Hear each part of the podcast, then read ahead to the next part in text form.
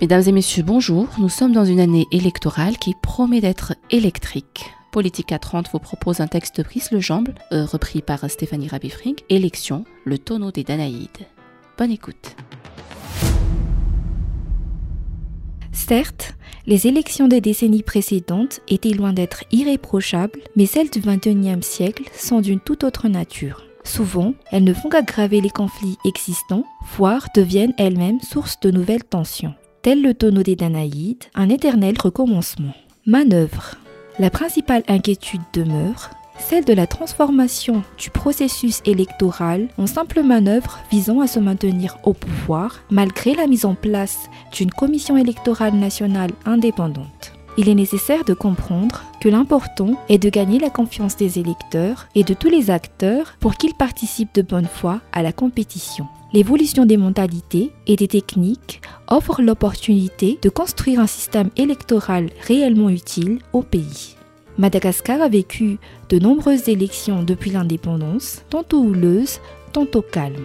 Les premières élections à Madagascar se sont tenues en 1946 sous l'autorité du gouvernement colonial. Elles ont permis l'élection de trois députés hostiles à ce même gouvernement colonial. La leçon a été retenue et les élections suivantes ont tourné à l'avantage du pouvoir en place. La plupart des scrutins ont donné à voir des intimidations contre les candidats indésirables, l'achat de voix, des manipulations en tout genre, l'abus des médias publics et le harcèlement judiciaire. Malgré tout, le système électoral était parvenu à une certaine maturité après la libéralisation des partis en 1991. Avant les élections présidentielles de 2001, Madagascar avait déjà expérimenté deux changements de pouvoir par la voie électorale et un empêchement du président par le Parlement. Après quelques progrès en matière de gouvernance et de développement, la démocratie malgache pouvait paraître sur la bonne voie. Cependant, les élections de 2001 ramenèrent le pays à ses vieux démons. Face à la popularité inattendue du candidat Ravalmanan, le président en exercice Ratsirak tenta d'influencer la Cour constitutionnelle en changeant sa composition peu avant le scrutin. Un violent conflit de six mois s'ensuivit qui se termina par la reconnaissance internationale de la victoire de Ravalmanan, résume une étude de l'Université de Genève. Malheureusement, la démocratie malgache connut un nouvel épisode dramatique quand le maire de la capitale Radouin s'empara du pouvoir avec l'aide de l'armée le 17 mars 2009.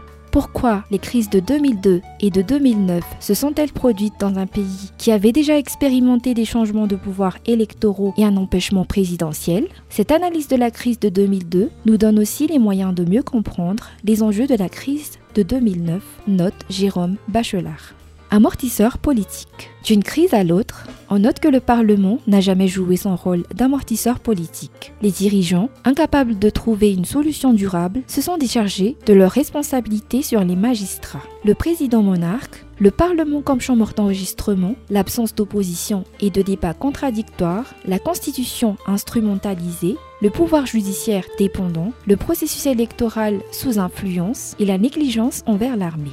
Le rôle des élites est également trouble. Depuis l'indépendance, les élites malgaches n'ont jamais permis le développement d'institutions solides et stables, préférant les instrumentaliser pour servir leurs intérêts ou tout simplement les ignorer. Ces pratiques mènent à des crises politiques cycliques.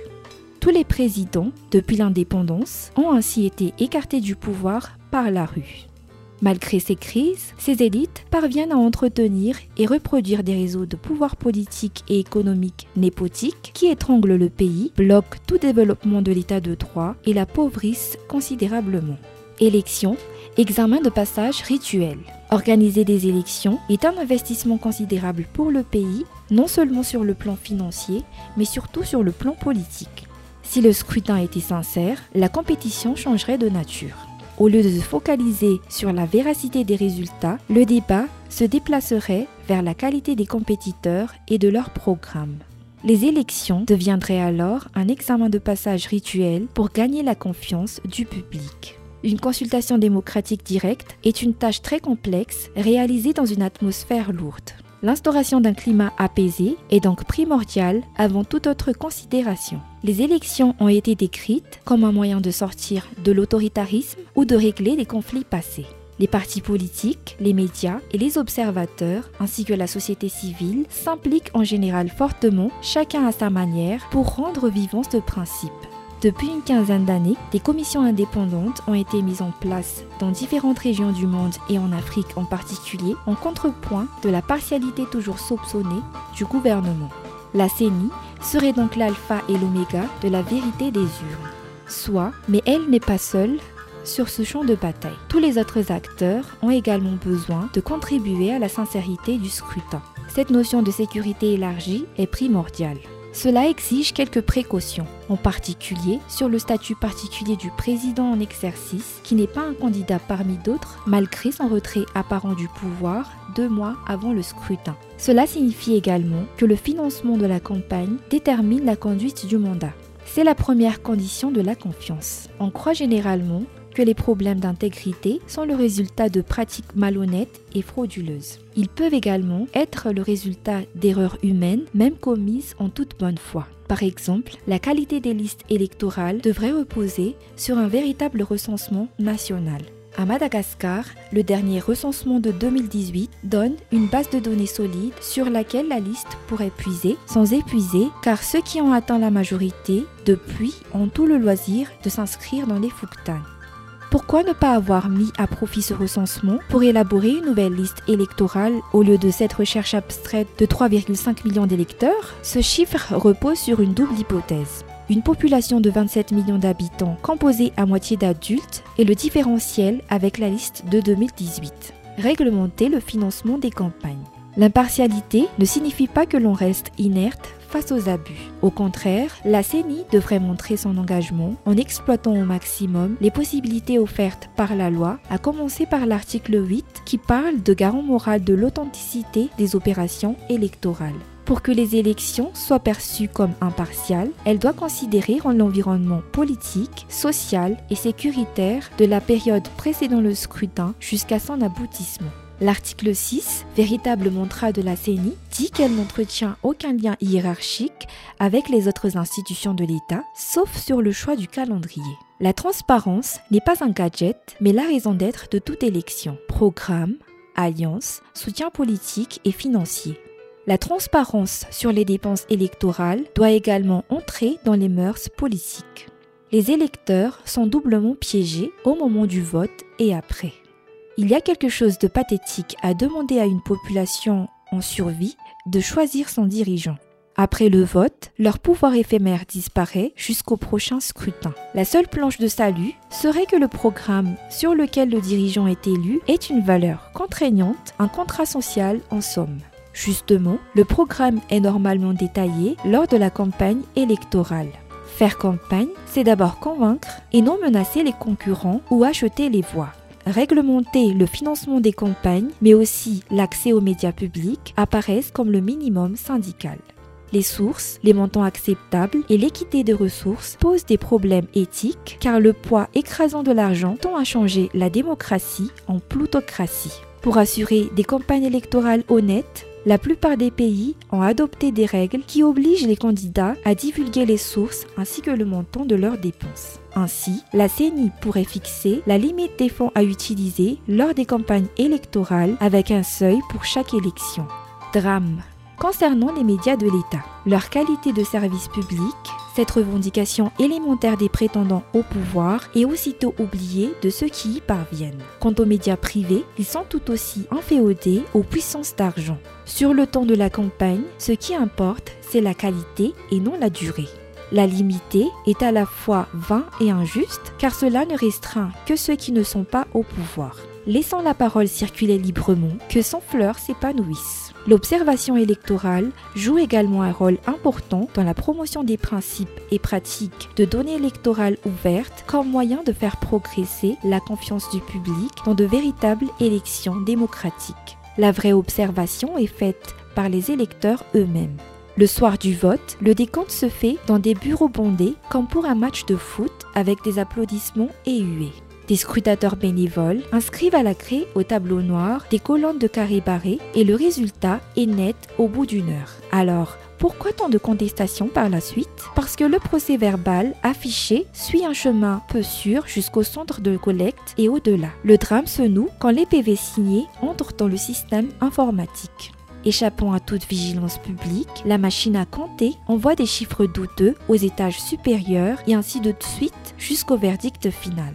Alors que faire? Les procès-verbaux de départ, fidèles aux résultats écrits sur le tableau au vu de tous, peuvent être photographiés et transmis par voie électronique au centre de collecte. Des résultats acceptés car acceptables. La solidité du système électoral repose sur la possibilité offerte à chaque électeur de vérifier si son bulletin a bien été correctement enregistré. Grâce à la popularisation des téléphones mobiles, cela peut se faire par un coût acceptable compte tenu de l'enjeu. La mise en ligne par la CENI des résultats par bureau de vote achèverait de désarmer les râleurs. L'ensemble du processus devrait être évalué d'une manière indépendante.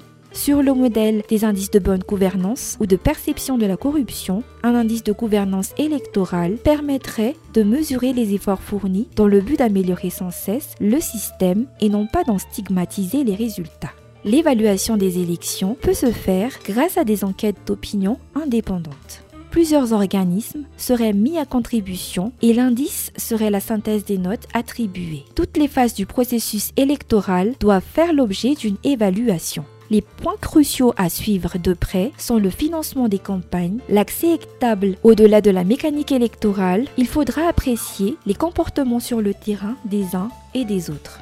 Une meilleure lecture politique sera permise à travers des débats contradictoires dans les médias publics afin d'habituer les gens à entendre des points de vue différents tout au long de l'année et pas seulement juste avant les élections. L'évaluation visera essentiellement à mesurer les progrès ou les retours en arrière d'une élection à l'autre grâce à un indice de gouvernance électorale qui doit faire apparaître le niveau d'intégrité de l'élection et les recommandations pour améliorer la qualité des élections.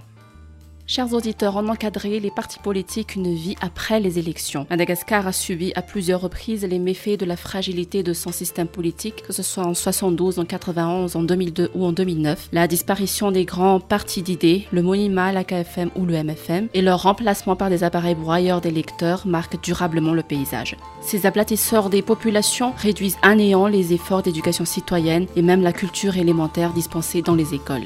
Malgré les engagements internationaux auxquels Madagascar a souscrit, dans la Convention des Nations Unies contre la corruption, qui stipule clairement la mise en place d'une réglementation du financement de la vie politique, la loi du plus riche perdure. Cependant, la vie politique ne se limite pas à consulter les électeurs tous les cinq ans. Il faut, dans l'intervalle, animer le débat sur les grandes questions d'intérêt public. Pour cela, il faut que les partis mettent en compétition leurs arguments sur le marché des idées dans tous les recoins du pays. C'est à ce prix que, par une intelligence collective, les gens prendront leur vie en main. Nous en sommes loin quand on voit le spectacle lamentable de prise de pouvoir à la hussarde donnant lieu à des improvisations permanentes et semant le doute sur la capacité même du pays à se gouverner.